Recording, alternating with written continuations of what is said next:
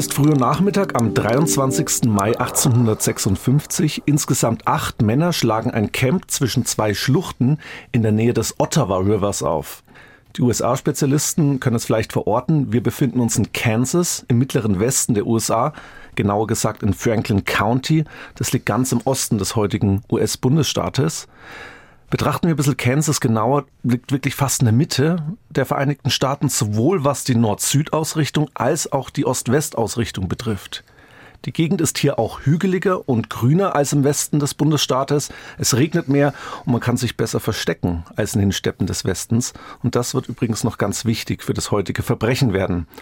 Und Kansas befindet sich in der Zeit, also im Jahr 1856, quasi permanent im Kriegszustand. Die Staatsmacht ist hier oft weit weg. Stattdessen nehmen Bürgermilizen das Heft des Handelns oftmals in die Hand. Die Gruppe möchte jetzt nicht Kansas erkunden, sondern die befindet sich auf einer Art Expedition. Und das Ziel dieser Expedition, das erkennt man am besten anhand der Ausrüstung. Die Männer tragen Gewehre, Revolver und, das ist vielleicht noch interessanter, Schwerter und Säbel. Fünf der Männer gehören zu einer Familie, der Vater mit vier seiner Söhne und zusätzlich drei Männer, denen man jetzt nicht unbedingt in der dunklen Gasse begegnen möchte. Einer von ihnen wird beispielsweise als großer, wilder, blutrünstiger Österreicher beschrieben. Alle aus der Gruppe sind Männer, alle sind weiß. Wir werden gleich hören, warum auch das sehr wichtig ist.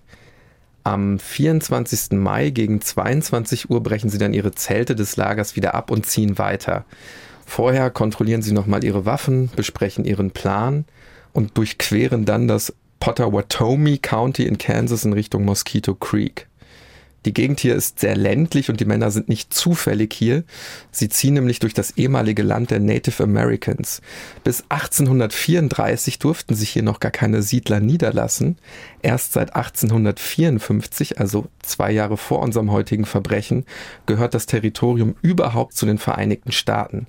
Und erst 1861, also vom Verbrechen aus gesehen nochmal fünf Jahre später, wird Kansas dann überhaupt erst ein eigener Bundesstaat, der 34. um genau zu sein, der Vereinigten Staaten von Amerika. Neben der Gewalt gegen die Ureinwohner, denen man ihr Land genommen hat, braut sich in dieser Zeit ein weiterer Konflikt zusammen. Kansas ist nämlich genau in diesen Jahren Brennpunkt der Auseinandersetzung zwischen Gegnern und Befürwortern der Sklaverei. Die Frage ist jetzt natürlich, auf welcher Seite die Gruppe der acht augenscheinlich gewaltbereiten Männer steht. Spät am Abend des 24. Mai erreicht die Gruppe schließlich ihr erstes Ziel, das Haus von James Doyle, in dem er mit seiner Ehefrau und seinen sechs Kindern wohnt. Die klopfen jetzt an der Tür und als James Doyle die Tür aufmacht, dringen schon fünf aus der Gruppe gewaltsam in das Haus. Der Anführer der Gruppe erklärt, dass sie von der Northern Army seien und Doyle jetzt gefangen nehmen. Doyles Frau, die bricht in Panik aus, fängt an zu schreien, zu weinen und fleht darum, ihre Kinder zu verschonen. Die beiden ältesten Söhne werden trotzdem mitgenommen, aber zumindest nicht der jüngste Sohn. Er ist gerade erst mal 16 Jahre alt. Doyle, also der Vater und seine beiden älteren Söhne werden jetzt abgeführt und in einen nahegelegenen Wald gebracht. Kurze Triggerwarnung vielleicht an der Stelle. Ihr ahnt es jetzt wahrscheinlich schon. Es wird wirklich brutal. Also es gibt vielleicht so knapp eine halbe Minute vor, wenn ihr das nicht hören möchtet. Wir machen an dieser Stelle auch eine kurze Pause.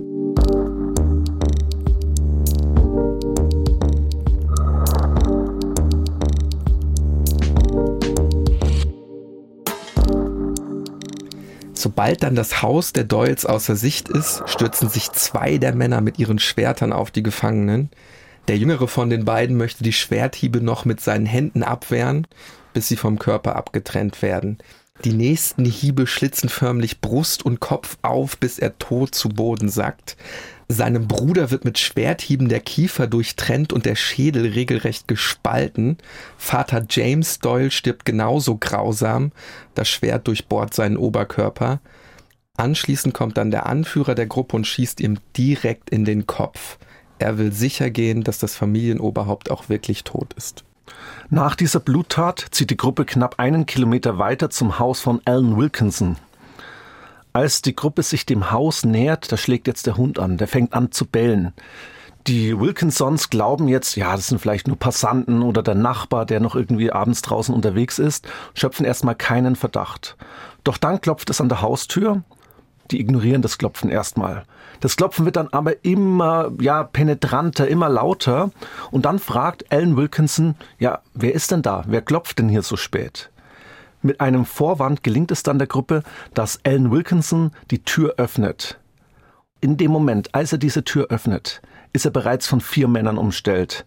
Noch an der Türschwelle erfolgt quasi das jüngste Gericht. Er wird nämlich gefragt, wie stehen Sie zur Sklaverei? Wir dürfen nicht vergessen, da stehen jetzt lauter weiße Männer, die ihn danach fragen. Und jetzt entscheidet sich sein Leben. Als er antwortet, dass er gegen die Free State Party und somit für die Sklaverei ist, hat er sein Todesurteil besiegelt. Er wird aus dem Haus als Gefangener abgeführt und in Richtung des nahegelegenen Waldes gebracht. Wahrscheinlich könnt ihr es euch jetzt bereits denken, er wird erst fürchterlich geschlagen und dann wieder mit dem Schwert massakriert. Doch damit ist das Blutbad an diesem Abend noch nicht zu Ende.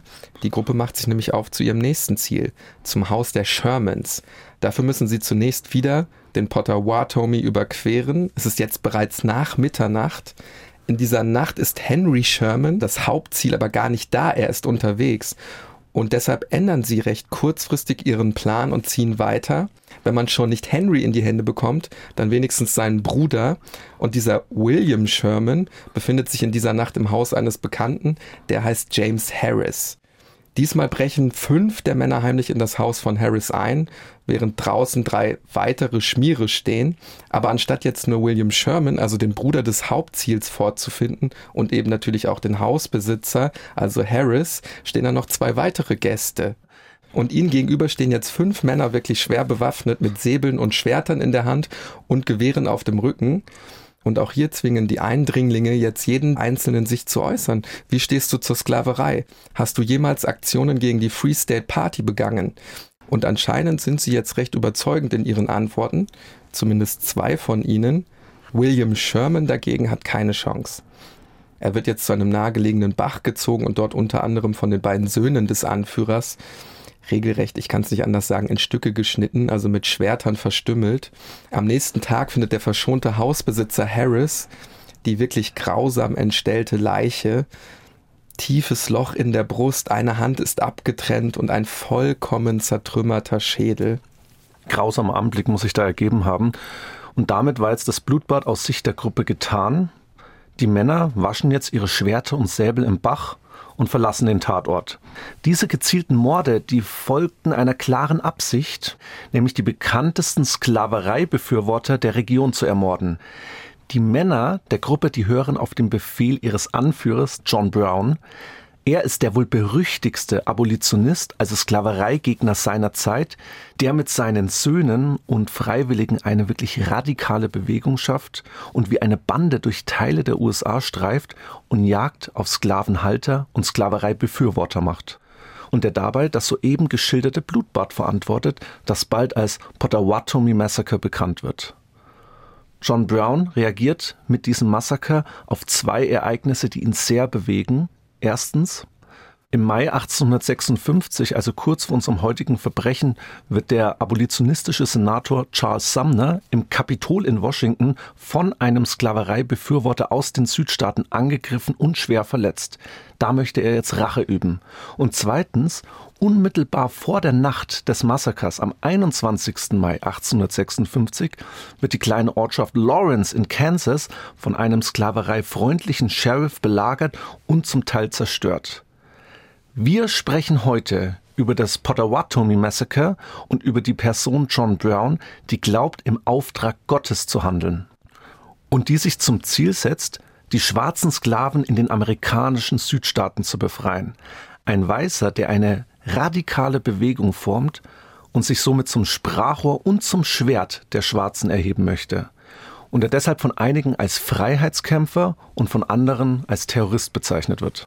Wir sprechen über die verbrecherische Praxis der Sklaverei in den USA im 19. Jahrhundert. Wir reden über Sklavenjäger, die als Kopfgeldjäger durch die Gegend streifen und Menschen wie Vieh jagen und anschließend verkaufen. Aber auch über Menschen, die sich dem entgegenstellen und dabei im Gegensatz zu John Brown auch auf Gewalt verzichten. Wir, das sind Niklas Fischer und Hannes Liebrandt, zwei Historiker von der Ludwig-Maximilians-Universität in München Das ist ein Podcast von Bayern 2 in Zusammenarbeit mit der Georg von Vollmer Akademie. Das ist Tatort Geschichte.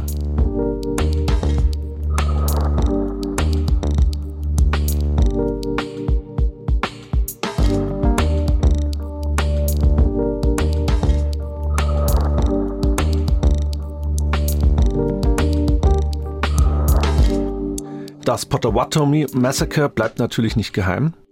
Insbesondere die Brutalität und die Tatsache, dass die Bande jetzt nicht ihre Schusswaffen benutzte, sondern gezielt ihre Gegner mit Säbeln und Schwertern massakriert, wirft Fragen auf. Schon bald nach der Tat wird John Brown zur Fahndung ausgeschrieben. Sein Steckbrief ist wirklich überall zu sehen. Man kann sich dann eigentlich gar nicht mehr frei bewegen. In jeder kleinen Ortschaft sieht man eben das Konterfei von John Brown. Vielleicht mal ganz kurz zur Person. Er wurde 1800 in New England geboren, also ganz im Nordosten der USA. Das ist übrigens ein Gebiet, das neben Virginia der Ursprung der englischen Besiedlung Nordamerikas war. Er wurde streng puritanisch erzogen. Er ist ein überzeugter Calvinist. Es ist jetzt schwer, das irgendwie in Kürze darzustellen. Aber er bezieht sich dabei auf den Reformator innerhalb der protestantischen Kirche Johannes Calvin vielleicht eine Grundannahme mal kurz erzählen. Nur Gott allein ist heilig. Also der Mensch ist vollkommen von Gottes Gnade abhängig. Und das ist vielleicht jetzt noch wichtiger, um dieses Verbrechen historisch zu verorten. Die Askese spielt im Alltag von Calvinisten eine ganz bedeutende Rolle. Also die Hervorhebung von harter, ehrlicher Arbeit, die Ablehnung irdischer Luxusgüter, die volle Konzentration auf die Liebe gegenüber Gott. Man lehnt in dieser Denkweise auch strenge Hierarchien ab und das sehen wir dann auch in seiner radikalen Ablehnung der Sklaverei. Als Farmer und Geschäftsmann scheitert er, das kann man ganz klar sagen, und dann widmet er sich ab 1834 einer neuen Aufgabe, nämlich der Antisklavereibewegung. Er kommt zu dem Schluss, dass die Befreiung der Sklaven nur durch eine gewaltsame Revolution erfolgen kann. Es muss also Blut vergossen werden. Er zeugt wohl 20 Kinder, das kann man nicht ganz genau sagen. Erst 1855, also ein Jahr vor dem Massaker, zieht er mit sechs seiner Söhne nach Kansas. Er und einige seiner älteren Söhne bilden dann den Kern seiner radikalen Bande. Niklas, ich habe mal zwei Bilder von den John Brown mitgebracht. Vielleicht kannst du uns die mal kurz beschreiben. Ich muss dazu sagen, Hannes, das sind Bilder, wo er unterschiedlich alt ist und auf dem ersten ist er offensichtlich etwas jünger.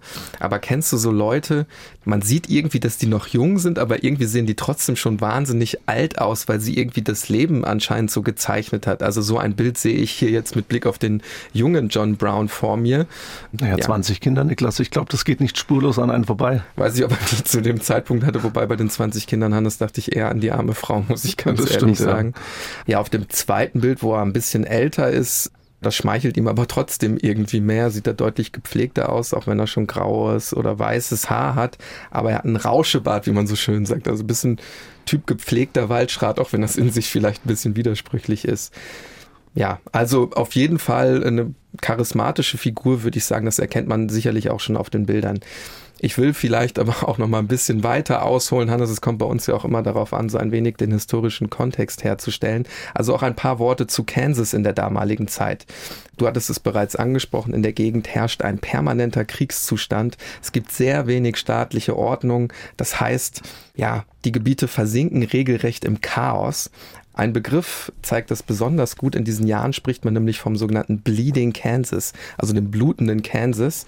Wichtig, das will ich nochmal betonen, der amerikanische Bürgerkrieg oder auch der Sezessionskrieg, der ist ja noch gar nicht ausgebrochen. Dazu kommt es erst 1861, also nochmal knapp fünf Jahre nach unseren Vorfällen.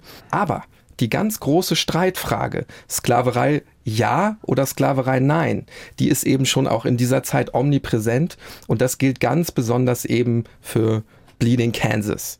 Nochmal zum Verständnis, auch das wollen wir vielleicht nochmal dazu erklären. Ihr müsst euch ja vorstellen, die europäischen Siedler, die kommen an der Ostküste der Vereinigten Staaten an und expandieren jetzt immer weiter Schritt für Schritt in das Landesinnere. Also Westexpansion ist hier das Stichwort.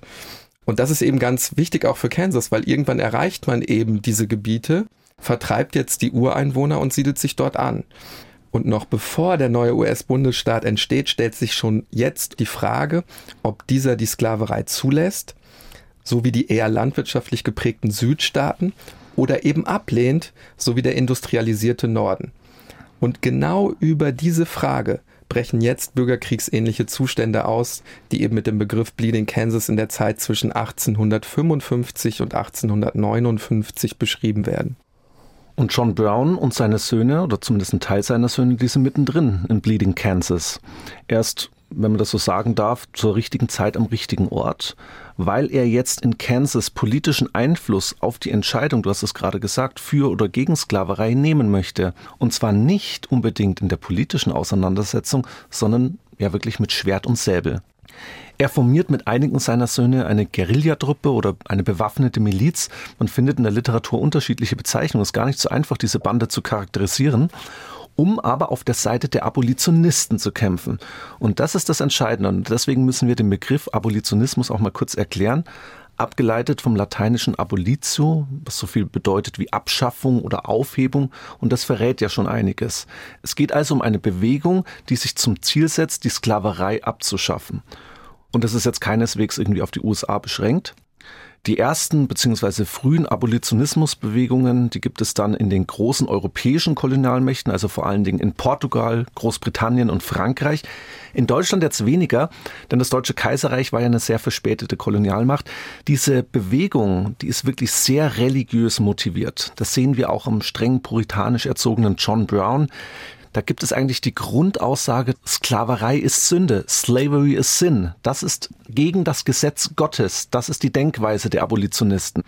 Und das trifft jetzt in Teilen der USA, also vor allen Dingen in den Südstaaten, auf eine Gedankenwelt, die komplett gegensätzlicher Meinung ist, nämlich auf Sklaverei-Befürworter, die ebenfalls einen Auftrag Gottes ableiten für sich selbst. Und die, und das mag vielleicht paradox klingen, an die Humanität und die Rechtschaffenheit des eigenen Systems glauben, die nämlich denken, dass die Sklaverei aus geistig-zivilisatorischen Gründen für die zurückgebliebenen, schutzbedürftigen Schwarzen die beste Welt ist, in der die Sklaven leben können. Das nennt man übrigens Paternalismus und dieser Paternalismus wurde von den Sklavereibefürwortern eben radikal so nach außen getragen und dann quasi auch ausgenutzt. Ja, das ist ja etwas, was wir auch aus den ganzen Kolonien, die du vorhin angesprochen hast, kennen, haben wir ja auch eine Folge zu gemacht. Kongo, wo die Belgier sich noch so als Missionare verstehen, die die Zivilisation in den Kongo gebracht haben. Also abstrus, anders kann man es nicht sagen. Aber es ist eben dann auf religiöse Füße gestellt, was es irgendwie am Ende für mich auch noch mal ein bisschen, ja, ich sag's mal ganz salopp perverser macht. Ja. Ja, dieses Unrechtsbewusstsein, das findet in dieser Dimension gar nicht statt. Und in diese, für uns, du hast es gerade gesagt, abstruse Welt wollen wir jetzt mal kurz eintauchen. Und damit reisen wir in eine Welt, und auch in eine Zeit, in der die Sklavenarbeit und der Sklavenhandel Alltag sind. Eine Welt, in der Schwarze auf riesigen Baumwollplantagen arbeiten und jeden Tag um ihr Leben fürchten müssen. Für diesen Abstecher in die Welt des Sklavenhandels und der Sklavenhalter haben wir uns wieder einen Experten eingeladen. Fleißige Tatortgeschichte-Fans, Hannes, die kennen ihn oder müssen ihn eigentlich schon kennen aus unserer Folge über Nathan Bedford Forrest, der erste Hexenmeister des Ku Klux Klan und Verantwortlicher des Fort Pillow Massacres. Übrigens, Niklas, diese Anmerkung muss ich einfach mal bringen. Ist tatsächlich eine meiner Lieblingsfolgen. Nicht, weil wir jetzt da irgendwie so besonders gut harmoniert hätten, Machen sondern, immer, Hannes, ne? sondern weil ich eigentlich unglaublich viel gelernt habe. Also weil ich viel über die amerikanische Geschichte des Bürgerkrieges eben nicht wusste und deshalb haben wir ihn wieder eingeladen. Auch dazu noch eine Bemerkung. Das ist ja das Tolle an unserem Format, dass auch wir immer was dazulernen, wenn wir uns auf die Folgen vorbereiten. Ähm, wollen wir nicht weiter vertiefen, aber was ich glaube ich schon vorwegnehmen kann, auch heute wird es natürlich wieder sehr spannend werden mit unserem Gast. Wir begrüßen Professor Dr. Michael Hochgeschwender, Professor für nordamerikanische Kulturgeschichte, empirische Kulturforschung und Kulturanthropologie bei uns an der Ludwig-Maximilians-Universität in München und wirklich ein absoluter Experte für die Sklavereifrage Mitte des 19. Jahrhunderts in den USA. Seine Habilitationsschrift übrigens, die haben wir natürlich in Vorbereitung auf diese Sendung sehr intensiv studiert. Die packen wir euch in die Show Notes. Hallo Michael, schön, dass du wieder bei uns bist. Vielen Dank, schön wieder hier zu sein. Auch von mir, Michael, schön, dass du da bist. Danke. Michael, wir wollen uns die Welt der amerikanischen Sklavenhalter einmal genauer ansehen, also die Welt, die der Abolitionist John Brown so sehr verachtet und auch gewalttätig bekämpft. Um das zunächst auch mal geografisch zu verorten. zum Zeitpunkt des Potawatomi-Massakers im Jahr 1856 in welchen US-Bundsterritorien gibt es denn überhaupt die meisten Sklaven und damit natürlich dann auch die meisten Sklavenhändler?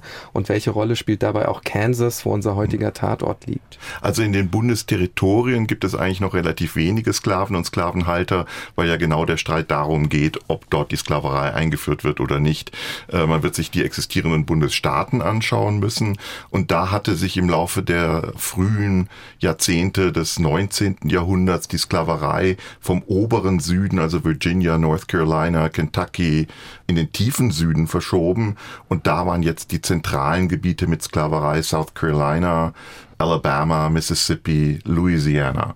Also da, wo man gut in Plantagen, in großen Plantagen Baumwolle anbauen konnte. In Kansas ging der Streit darum, dass tatsächlich die äh, Frage existierte, Kansas ist eines der wenigen Territorien, in denen sich Sklavereiwirtschaft gelohnt hätte. Kansas war ja damals noch mit Nebraska verbunden. In Nebraska war völlig klar, das kann kein Sklavenstaat werden aufgrund der geografischen und klimatischen Bedingungen. In Kansas sah das anders aus. Das lag etwa auf der Höhe von Missouri und in Missouri gab es bereits Sklaverei und von Missouri aus wurden dann auch Sklaven nach Kansas eingeführt, vor allen Dingen in die südlichen Counties, wo sich das Ganze tatsächlich lohnte. Das heißt, die Frage der Sklaverei verknüpft sich direkt auch immer mit der Frage, ob ob man wirtschaftlich ausbeuten kann? Ja, natürlich. Also es gab natürlich auch die Haussklaverei, die aber in weiten Teilen der USA keine große Rolle spielte. Äh, in den Freistaaten sowieso nicht. In den Sklavenstaaten war das eine Selbstverständlichkeit. Aber das Zentrum der Sklaverei war die sogenannte Chattel Slavery, also dass Sklaven in einem im Grunde tierähnlichen Zustand gehalten wurden, um möglichst viel Profit zu bringen. Also es gab eine ganz enge Verbindung zwischen kapitalistischer Produktionsweise und Sklaverei. Das unterschied die Sklaverei in den Amerikas von älteren Formen der Sklaverei, vielleicht einmal abgesehen von der Sklaverei in der römischen Antike, die ja auch auf Profit ausgerichtet war.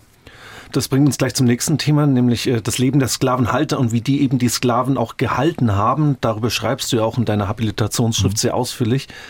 Wir haben bereits gesagt, dass der Glaube eine sehr bedeutende Rolle spielt. Auf beiden Seiten eigentlich. Diese Sklavenhalter, zum Beispiel jetzt in Kansas, was sind das für Menschen? Wie kann man die vielleicht so irgendwie sozial kategorisieren? Welche Werte vertreten die? Erst einmal von der Klassenherkunft war das, ich würde sagen, mittleres Bürgertum. Das waren keine Großplantagenbesitzer, die gab es im Wesentlichen im tiefen Süden. Dafür war Kansas auch nicht gedacht, äh, sondern das war mittlere Landwirte, würde man heute sagen, die im Wesentlichen auch in die Baumwollproduktion und in die Produktion anderer Güter, aber auf kleinerem Niveau als im tiefen Süden gehen wollten. Von ihrer Herkunft her kamen sie meistens aus Missouri oder dem oberen Süden. Das bedeutete, dass sie ganz überwiegend Protestanten waren und im Protestantismus der damaligen Zeit äh, gab es eine heftige Diskussion über die Frage, ob Sklaverei statthaft sei oder nicht. In den Freistaaten waren viele evangelikal erweckte Christen der Überzeugung, Sklaverei sei Sünde und Sklavenhalter seien Sünder, während im Süden sich die Position durchgesetzt hatte, Sklaverei sei eine Institution göttlichen Rechts, Gott wolle die Sklaverei, weswegen die Sklavenhalter auch Gutes täten, wenn sie Sklaven hielten. Also das war der entscheidende Punkt. Viele waren aber auch gar nicht so besonders gläubig. Das ist interessant, wenn man sich die Tagebücher und Aufzeichnungen ansieht. Es gibt relativ viele, die zum Beispiel versuchen, die Sklaverei naturwissenschaftlich zu begründen durch die sogenannte Polygenese, indem sie sagen, die Menschenrassen stammen von jeweils anderen Vorfahren ab und haben sich dadurch völlig unterschiedlich entwickelt und die schwarze Rasse sei nun einmal naturwissenschaftlich belegt minderwertig und deswegen sei es gut und richtig, wichtig, sie in der Sklaverei zu halten. Also diese beiden Ebenen, die theologische und die naturwissenschaftliche Begründungsebene, hielten sich da ein bisschen die Waage. Verstehe, aber auf John Brown trifft jetzt äh, die Religiosität auf jeden Fall zu. Also kannst du vielleicht mal kurz sagen, wir hatten vorhin gesagt, puritanische Erziehung, mhm. überzeugter Calvinist, wie sich das auch auf sein Handeln und Wirken auswirkte? Also da gibt es eine gewisse Form der Bedingungslosigkeit. Man handelt, man handelt aus einem tiefen Glauben heraus. Man muss dazu sagen, er war kein evangelikal Erweckter. Diese evangelikal Erweckten waren sehr oft eher pazifistisch, während bei John Brown in typisch kalvinistischer Lesart der Bibel Altes und Neues Testament flach und unhierarchisiert nebeneinander standen. Das heißt, das, was im Alten Testament auch an Gewaltpotenzial vorhanden ist und was möglicherweise durch das Neue Testament aufgehoben werden kann, das war bei ihm sozusagen ein selbstverständlicher Bestandteil seines Glaubens. Man darf in gewissen Fällen, ja man muss sogar Gewalt anwenden, wenn der Punkt gekommen ist, wo man glaubt, dem Auftrag Gottes nachzugehen. Du hast jetzt die Gewalt, die von John Brown ausgeht, schon angesprochen. Ich würde aber auch gerne nochmal über die Gewalt sprechen, die eben von denen ausgeht, die er bekämpft. Die USA sind ja im 19. Jahrhundert eine sehr gewalttätige, eine sehr rohe Gesellschaft. Ich kann mich noch gut an unsere letzte Episode mit dir erinnern. Da hast du davon gesprochen, dass etwas später, also nach dem amerikanischen Bürgerkrieg zwischen 1885 und 1920, knapp 3200 schwarze Männer rituell gelyncht werden. Wie ist das denn mit Blick auf die Sklavenhalter auf den Plantagen? Ist da auch Gewalt ein Instrument, um die Menschen eben zu unterdrücken? Auf alle Fälle. Gewalt ist ein zentrales Moment in der Unterdrückung der Sklaverei. Gewalt ist nicht ganz so alltäglich, wie man sich das vielleicht vorstellt. Also es wurde nicht jeden Tag auf einer Plantage jemand ausgepeitscht, äh, sondern dafür gab es immer Anlässe.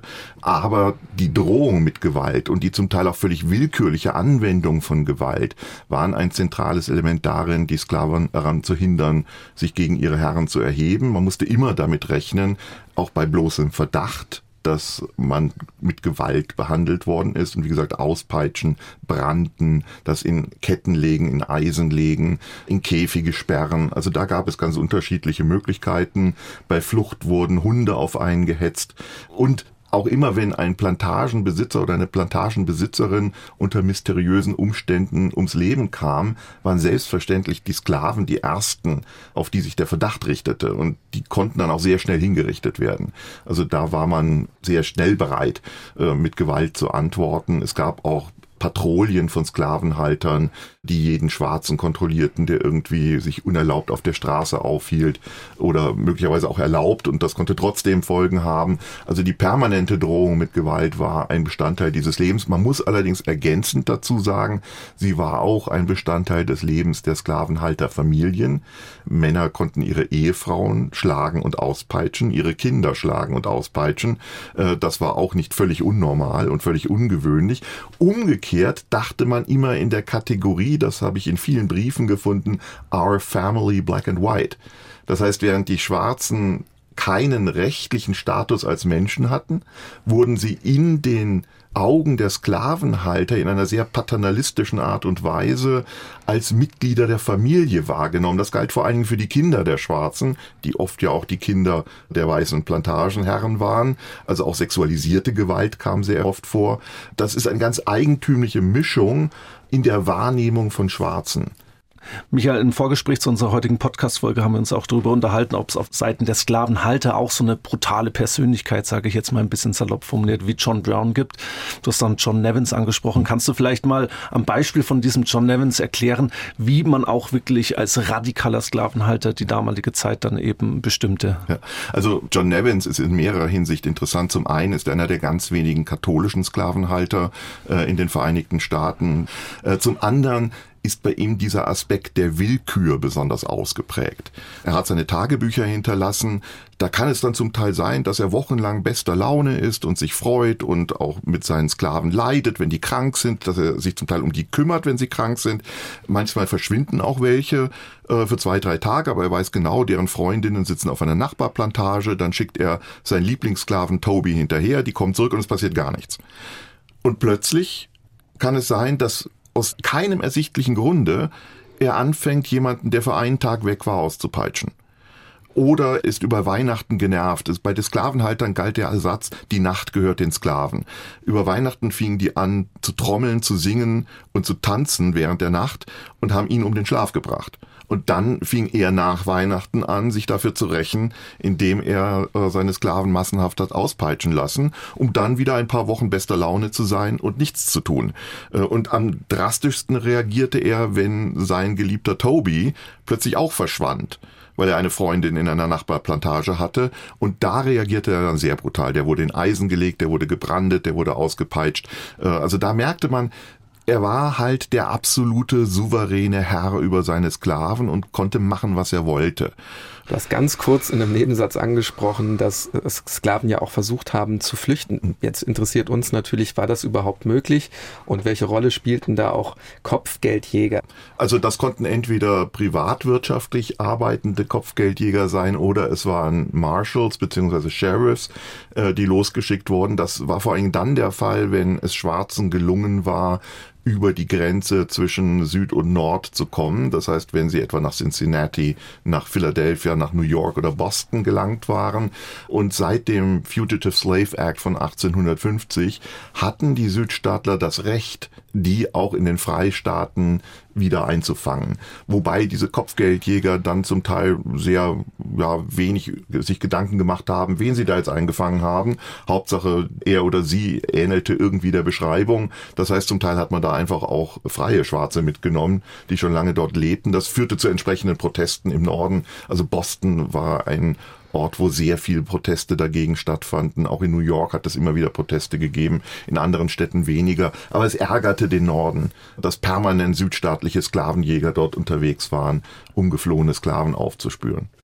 Michael, wir haben jetzt schon sehr ausführlich auch über John Brown gesprochen und seine Bande. Dieses Massaker mit Schwertern und Säbeln, das hat ja auch eine symbolische Bedeutung. Es geht ja John Brown nicht nur um die Tötung seiner Gegner, er statuierte ja regelrecht eine Vergeltungsmaßnahme an diesen Menschen. Und er greift auch auf wirklich urtümliche Mordmethoden zurück. Also erschlagen, erstechen mit dem Säbel und dem Schwert. Ich denke, man erkennt auch in dieser Nachahmung traditioneller Tötungsmethoden und die Verwendung einfacher Tötungswerkzeuge, dann vielleicht auch so Anklänge ans Alte Testament und so, dass eben John Brown hier auch quasi imitiert. Aber die schwarze Sklavengesellschaft, die hatte ja kaum Zugang zu modernen Schusswaffen und deswegen kann man ja vielleicht so sagen, der John Brown zieht sich eben dann auch so in dieser Tradition und greift deshalb auf diese Mordmethoden zurück. Sticht dieser John Brown unter den radikalen Abolitionisten nochmal besonders durch seine Radikalität hervor. In der Literatur habe ich zum Beispiel gelesen, The most fanatical of the fanatics, the craziest of the crazy. Andere Zuschreibungen meinen sogar, Brown sei paranoid oder gar verrückt gewesen. Wie würdest du ihn charakterisieren und verorten? Also die psychologische Einordnung eines Menschen, der gestorben ist, ist unheimlich schwer. Das ist ein Problem der historischen Psychologie, weil ich kann ihn ja nicht auf die Couch vor mich legen und dann befragen. Man muss letztlich von seinen Äußerungen und seinen Handlungen ausgehen. Er war ein Fanatiker, also das ganz ohne Zweifel. Er war fanatisch von seiner Sache überzeugt und auch diese symbolische Inszenierung des Potawatomi-Massakers zeigt ganz deutlich, dass er sich hier in einem göttlichen Auftrag sah. Das muss jetzt nicht heißen, dass er psychisch geschädigt war, denn im 19. Jahrhundert glaubten fast alle, sie wären im göttlichen Auftrag unterwegs, wenn sie nicht explizite Atheisten waren, also auch auf Seiten der Sklavenhalter. Aber tatsächlich auch diese Gewaltbereitschaft gegenüber Unbewaffneten, das war eher die Ausnahme. In Kansas hat es nicht umsonst einen blutigen Bürgerkrieg gegeben äh, in den 1850er Jahren und das heißt, dass auf beiden Seiten da Personen waren, die durchaus gewaltbereit waren, äh, die auch durchaus Massaker veranstaltet haben. Das war ja nicht das einzige in diesem Krieg. Aber er sticht dadurch heraus, dass es ihm im Grunde völlig egal ist, ob die bewaffnet sind, ob sie kämpfen, ob sie sich wehren, sondern er will symbolisch einen Akt der göttlichen Gerechtigkeit inszenieren. Das erinnert ganz stark an das Alte Testament, diesen sogenannten Yahweh-Bann. Also er will zeigen, die Zeit der Gespräche ist vorbei die Zeit des Verhandelns ist vorbei, die Sünde muss mit allen Mitteln ausgerottet werden. Das war nicht die Meinung der Mehrheit. Die Meinung der Mehrheit war eher, wir sind Pazifisten, lasst die doch gehen, sollen sie ihre Sünden alleine begehen und uns damit in Ruhe lassen, zumindest bis 1860. Äh, aber es gab eben diese Gruppe, und zu der gehörte John Brown auch, die eine andere Vorstellung hatte, dass Gewalt alleine da maßgeblich sein kann. Die Gewalt eines John Brown war also glücklicherweise nicht die Regel unter den Abolitionisten. Aber was wir hier schon mal verraten können, das Potawatomi-Massaker, das ist wirklich nur der Auftakt seines blutigen Feldzugs gegen die Befürworter der Sklaverei. John Brown wird uns also noch eine ganze Weile begleiten, Hannes. Das liegt sicherlich auch daran, dass er und seine Anhänger eben nicht geschnappt werden. Ganz, ganz wesentlicher Punkt. Er wird wirklich immer mehr zum Führer seiner ganz eigenen Antisklaverei-Bewegung und der politische Mord, der bleibt dabei auch seine Methode. Am 2. Juni und am 30. August 1856, also wirklich kurze Zeit nach unserem heutigen Tatort, da liefert er sich mit Anhängern der Sklaverei eine heftige Schießerei in Baldwin City und in Osawatomie. Beides liegt in Kansas. Auch hier gibt es wieder Tote und auch hier wird John Brown selbst als Mörder identifiziert und natürlich zur Fahndung ausgeschrieben. Zwei Jahre später dann, im April 1858, da kommt es dann zu einer ganz folgenreichen Begegnung, also zumindest zu einer bedeutenden. John Brown lernt nämlich eine Frau kennen, die bereits damals wirklich eine Ikone unter den Abolitionisten ist. Anders als John Brown ist sie selbst schwarz und war eine Sklavin. Sie steht John Brown in ihrem Kampf gegen die Sklaverei aber in nichts nach, nur dass sie diesen Kampf gewaltlos führt und dabei hunderte Menschen zu ihrer Flucht in den vermeintlich sicheren Norden verhilft. Dabei ist sie Teil eines großen und mysteriösen Schleusernetzwerks, die Underground Railroad.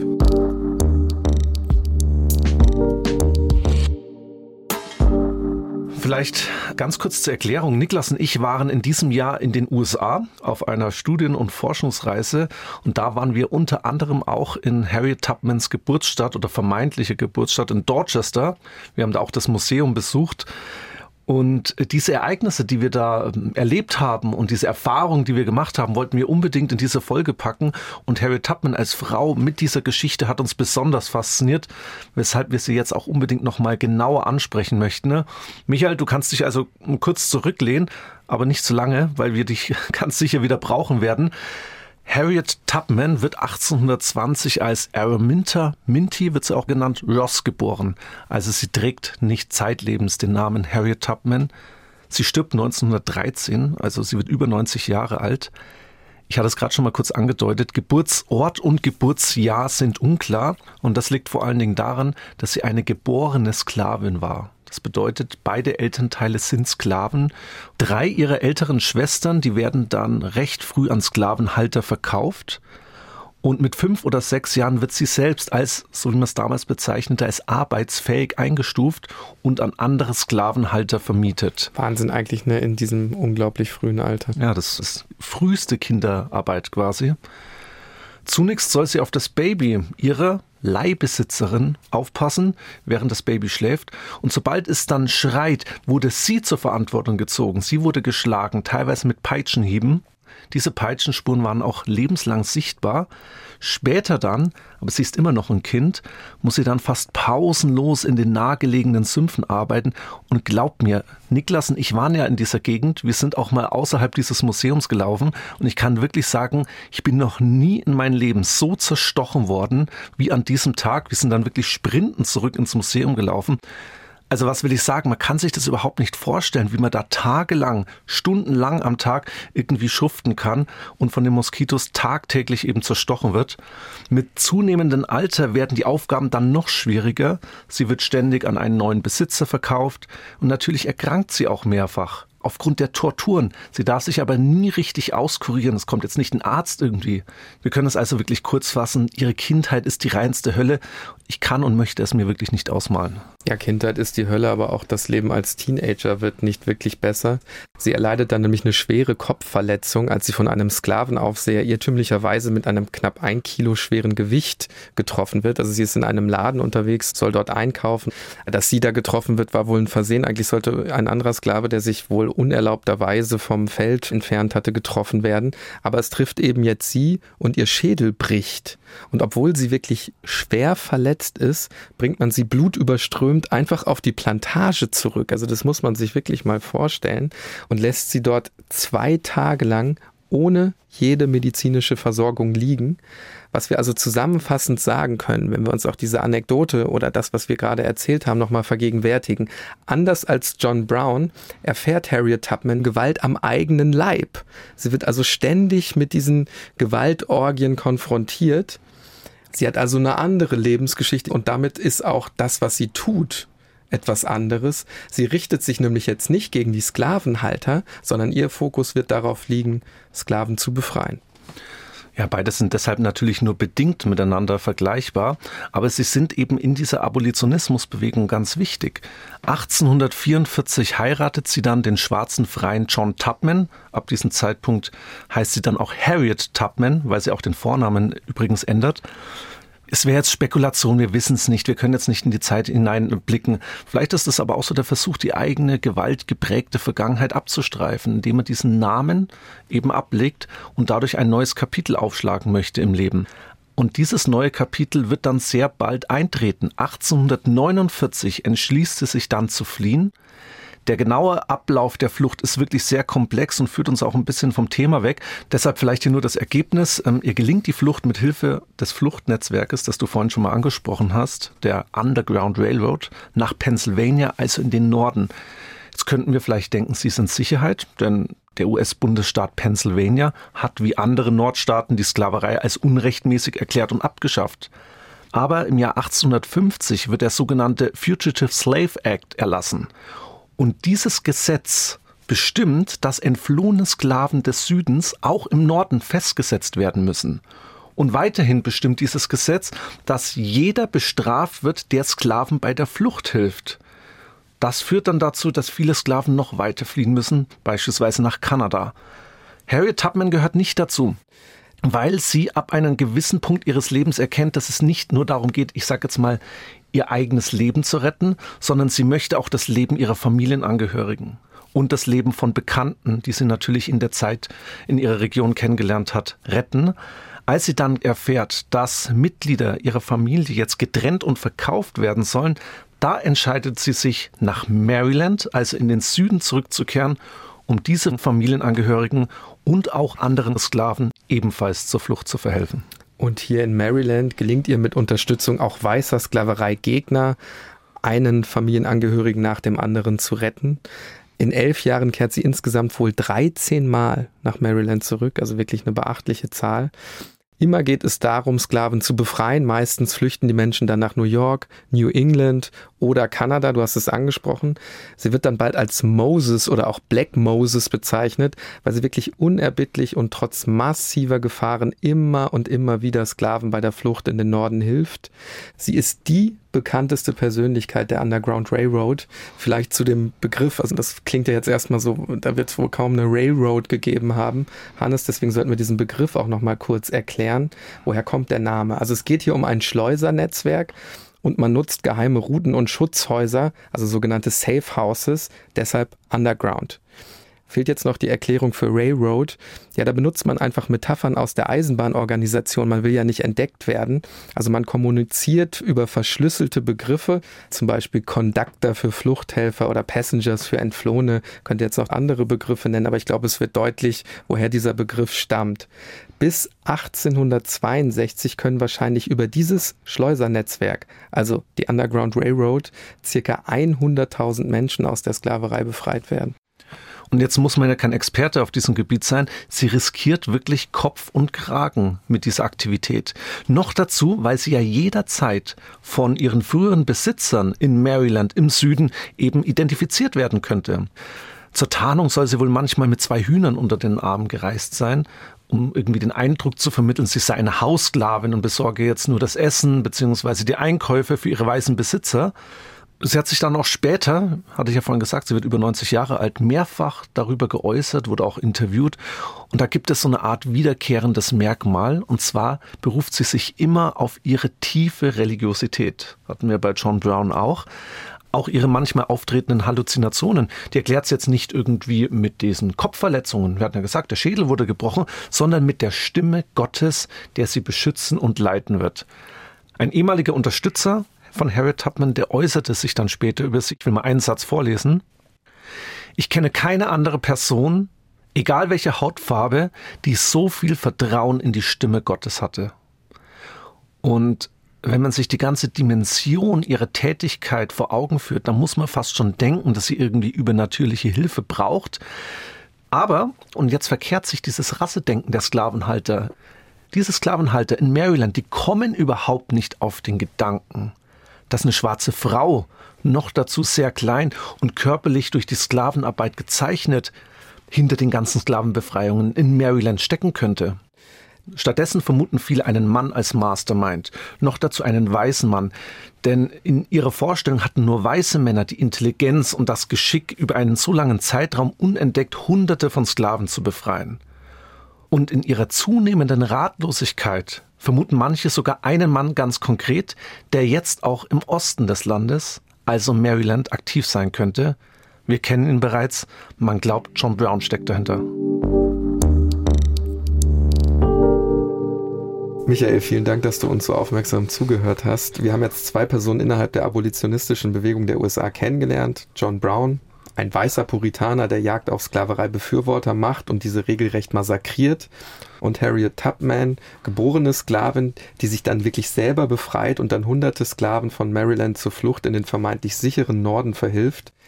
Jetzt würde mich interessieren, wie müssen wir uns die Abolitionisten als Bewegung vorstellen? Also sind die miteinander vernetzt im 19. Jahrhundert? Gibt es mehrere John Browns oder mehrere Harriet Tubmans, die dann vielleicht auch etwas weniger bekannt einfach sind? Ja, die Abolitionisten waren eine sehr komplexe Bewegung die ganz unterschiedliche Gruppen beinhaltet. Man muss einmal unterscheiden zwischen den sogenannten Gradualisten und den Immediatisten. Die Gradualisten waren gemäßigte Abolitionisten, die sagten, na ja, im Laufe der Zeit wird sich auch ökonomisch das Problem erledigen. Wir zahlen den Sklavenhaltern eine Entschädigung, dann lassen die die Sklaven frei und alles wird friedlich, schiedlich geregelt.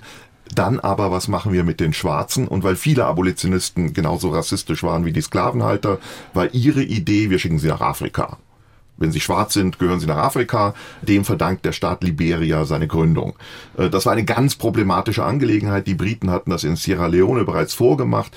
Das führte letztlich dazu, dass die Schwarzen, die befreit worden waren in Nordamerika, ein Kastensystem nach Afrika übertrugen, wo sie die Herren waren und die eingeborenen Afrikaner wurden gewissermaßen ihre Sklaven. Ähm, also äh, eine sehr problematische Angelegenheit, aber eine Idee moderater, gradualistischer Abolitionisten. Dann gab es die sogenannten Immediatisten, die kamen zum Teil aus der Aufklärung und zu einem sehr großen Teil aus dem evangelikalen Lager. Und die hatten die Vorstellung, das muss so schnell wie möglich geschehen und möglicherweise, wenn es gar nicht anders geht, und das sind die John Browns dieser Gruppe, mit Gewalt. Das bleibt eine Minderheit, weil diejenigen, die gewalttätig werden, etwa in Kansas, haben oft auch andere Motive, zum Beispiel ökonomischer Art wenn man Harriet Tubman sich ansieht, die steht nicht alleine da. Also man kann nicht hunderte von Sklaven aus dem Süden retten, wenn man nicht ein Netzwerk hat. Hier spielen Quäker eine zentrale Rolle. Die Quäker stehen im Mittelpunkt von allem, solange es gewaltlos ist. Aber es gab andere Frauen, schwarze Frauen wie Sojourner Truth. Äh, es gab etwa auch weiße Frauen wie die Schwestern Grim Kay, Töchter von Sklavenhaltern, die gegen die Sklaverei agitierten in einer Klammer kann ich anmerken, dass die amerikanische Frauenbewegung 1848 aus der Antisklavereibewegung heraus entsteht, weil die Frauen sagen, die Männer benehmen sich uns gegenüber wie Sklavenhalter gegenüber ihren Sklaven. Also insofern ist das eine ganz vielschichtige Bewegung, wo viel gegeneinander und viel miteinander geht und die in der Summe fast ganz stark einen protestantischen Mittelklasse-Charakter hatte. Verstehe. Und du hast jetzt gerade auch Harriet Tubman nochmal angesprochen. Ihr geht es ja vor allen Dingen auch darum, ähm, Familienangehörige und Freunde aus Maryland zurückzubringen. Und äh, mit einer ihrer letzten Reisen bringt Harriet Tubman auch ihre Eltern in den mhm. Norden. Übrigens, und das fand ich auch ganz interessant, während ihrer ganzen Zeit als Fluchthelferin ist weder Harriet Tubman noch einer der befreiten Sklaven erwischt worden. Also das kann man sich ja fast kaum vorstellen. 1858 kommt es dann zu der bereits angesprochenen Begegnung zwischen Brown und Tubman, den beiden Ikonen des Abolitionismus. Auch wenn du jetzt diese Bewegung sehr differenziert dargestellt hast, man kann es ja doch sehr stark auch auf diese beiden Personen so als Ikonen, jetzt wertneutral, auch mal fokussieren. Beide sprechen jetzt im Jahr 1858 über die nächsten Aktionen und wie die Sklaverei am besten bekämpft werden kann. Sie kommen dabei aber wenig verwunderlich nicht überein, denn die Unterschiede sind einfach zu groß und Tubmans Abneigung gegenüber der Gewalt von John Brown ist einfach allgegenwärtig. Denn zum Zeitpunkt ihres Treffens plant John Brown bereits seine nächste große Aktion, die das Potawatomi Massacre weit in den Schatten stellen wird. Er hat sich bereits die Unterstützung einer mysteriösen Gruppe zugesichert, den Secret Six, also den geheimen Sechs, die jetzt bereit sind, mit ihrem Vermögen die Sklaverei so zu beenden, wie sie angefangen hat, nämlich blutig. Bis heute ist unklar, inwiefern Harriet Tubman in den Plan involviert war, der jetzt im Oktober 1859 vollzogen wird. Was wir aber wissen ist, Brown hat längst treue und gewaltbereite Männer um sich gesammelt. Ihr Ziel Harper's Ferry, und wenn ihr wissen wollt, was in Harper's Ferry passiert und warum der 16. Oktober 1859 das Schicksal John Browns entscheiden wird, dann müsst ihr kommende Woche wieder reinhören. Dann werden wir auch darüber sprechen, wie es mit Harriet Tubman selbst weitergeht und warum noch viel, wirklich sehr viel Blut vergossen wird, ehe die Sklaverei in den USA abgeschafft wird. Denn bald reichen einzelne Aktionen, Attentate und Gemetzel nicht mehr aus, um der einen oder der anderen Seite zum Sieg zu verhelfen. Ein Krieg bahnt sich an, der grausam und wirklich brutal zwischen dem Norden und dem Süden ausgetragen wird. Ich rede natürlich von dem amerikanischen Bürgerkrieg. Warum John Brown selbst zu einem Held dieses Bürgerkriegs aufsteigt, wenn auch nicht im klassischen Sinne, und warum ihm sogar ein eigener Song gewidmet wird, den ihr sicherlich alle schon einmal gehört habt, auch wenn ihr das jetzt noch nicht wisst, dazu mehr in der nächsten Folge in der uns übrigens auch wieder Professor Hochgeschwender die historischen Hintergründe erklären wird. Vielen Dank, Michael, dass du heute dabei warst. Wir freuen uns bereits auf die kommende Woche. Gerne, ich bin schon gespannt. Ja, auch ich bedanke mich natürlich bei dir, Michael. Äh, wie immer bleibt mir zum Ende zu sagen, wenn ihr Feedback für uns habt, dann schreibt uns gerne eine Mail an tatortgeschichte.bayern2.de Tatort Geschichte ist ein Podcast von Bayern 2 in Zusammenarbeit mit der Georg von Vollmer Akademie. Wir werden es nicht müde zu betonen, sie macht wirklich ganz wichtige und zentrale Bildungsarbeit, hat eine eigene Bildungsstätte in Kochel am See. Schaut da gern mal vorbei. Darüber hinaus gibt es tolle Online-Veranstaltungen. Exkursionen und so weiter und so fort. Es lohnt sich wirklich. www.vollmer-akademie.de. Das ist die Webseite, wo ihr alles Wesentliche findet.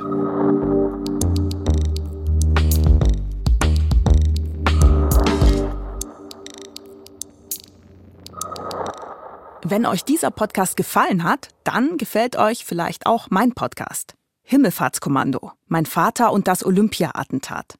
Mein Vater war beim Olympia-Attentat als junger Polizist eingesetzt und sollte die israelischen Geiseln aus den Händen der Terroristen befreien. Aber der Polizeieinsatz ist furchtbar schiefgelaufen. Am Ende waren alle Geiseln tot. Gemeinsam versuchen wir herauszufinden, wie es zu dieser Katastrophe kommen konnte. Himmelfahrtskommando findet ihr in der ARD Audiothek und überall da, wo es Podcasts gibt.